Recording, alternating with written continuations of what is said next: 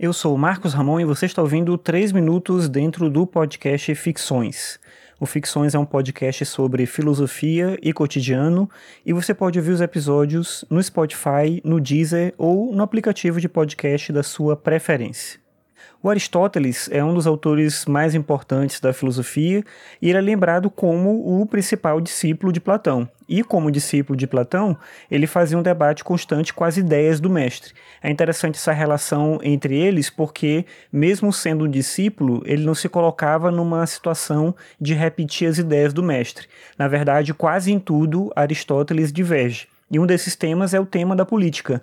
O Platão imagina a política como um governo aristocrático em detrimento de outras formas de governo. Já o Aristóteles, no livro 3 da Política, imagina uma possibilidade de governos bons e ruins, modelos diferentes de organização social. Enquanto Platão imagina uma única forma, que seria uma forma válida e aceitável de governo, o Aristóteles entende que cada comunidade poderia entender e organizar, se organizar de uma maneira que fosse justa. E esse seria o critério para você ter um bom governo, um governo que preza pela justiça, pela virtude e não um governo que busca o contrário disso, ou seja, o bem da sociedade e não o oposto disso.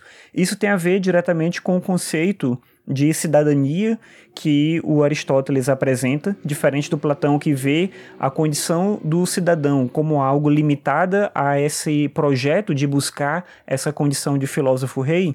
O Aristóteles entende como cidadão aquele que compartilha os privilégios da lei. Então, todas as pessoas que compartilham dos privilégios da lei é um cidadão. Lembrando que eles viviam numa sociedade escravocrata e o Aristóteles era um defensor desse modelo de organização. O Platão mesmo avança um pouco nesse sentido, mas Aristóteles pensava de outra forma.